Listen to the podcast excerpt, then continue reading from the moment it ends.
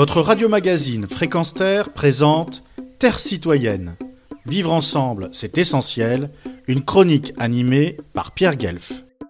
Et voici la dernière chronique consacrée à l'essai Que faire de Jane Fonda, paru aux éditions Albin Michel, qui avança un chiffre plus qu'angoissant. Notre Terre a déjà perdu 30% de ses forêts à cause du changement climatique et il ne reste seulement que 15% des forêts primaires.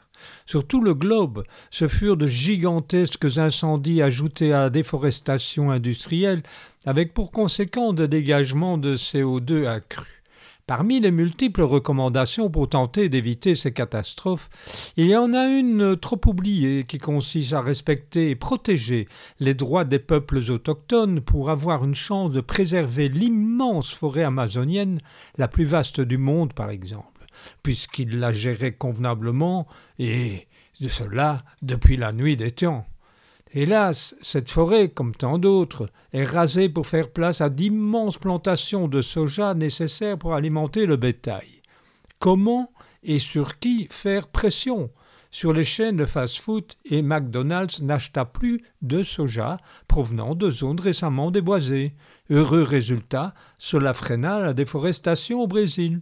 En revanche, Burger King refusa le moratoire et 70% de la déforestation perdure à cause de cette entreprise. Il y a encore lieu d'être vigilant sur le commerce du bois qui ne tient pas compte de l'abattage des arbres en plein milieu urbain, même lors de la délicate période de nidification. Au parc de la Houlue à Bruxelles, véritable havre de verdure au cœur de la capitale de l'Europe, plus de 400 arbres furent abattus sans vergogne et avec l'aval des autorités communales, dont des membres du parti dit écologique, en quelques semaines. La dernière salve de vendredi alerte incendie fut dévolue à l'obligation d'arrêter l'extraction d'énergie fossile et surtout de ne plus soutenir les industries et banques qui n'ont que faire de ce problème majeur pour le climat, comme le rappela Jane Fonda.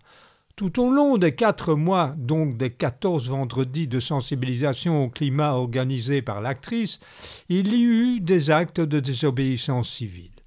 Ici, l'exemple de Jane Fonda, malgré tout ce que l'on peut dire sur elle de péjoratif, défraya la chronique internationalement, et ce fut son but alerta quelques consciences endormies ou franchement hostiles dans le chef de climato-sceptiques. Certes, dit-elle, je m'étais déjà fait arrêter pour avoir distribué des exemplaires du Code unifié de la justice militaire à des soldats au moment de la guerre du Vietnam, mais si c'était de la désobéissance civile, je ne m'en rendais pas compte.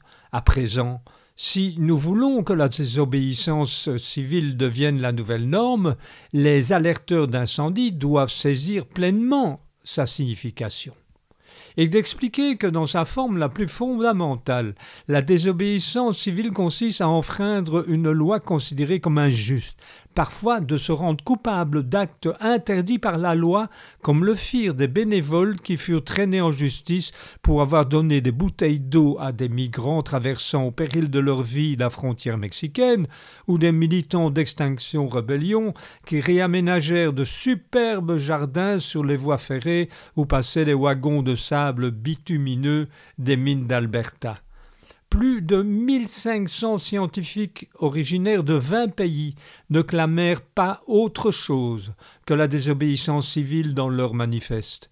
Nous pensons que la persistance de l'inaction gouvernementale au sujet du climat et de la crise écologique justifie désormais la tenue de manifestations pacifiques et d'actions directes, même si celles-ci doivent sortir du cadre de la loi.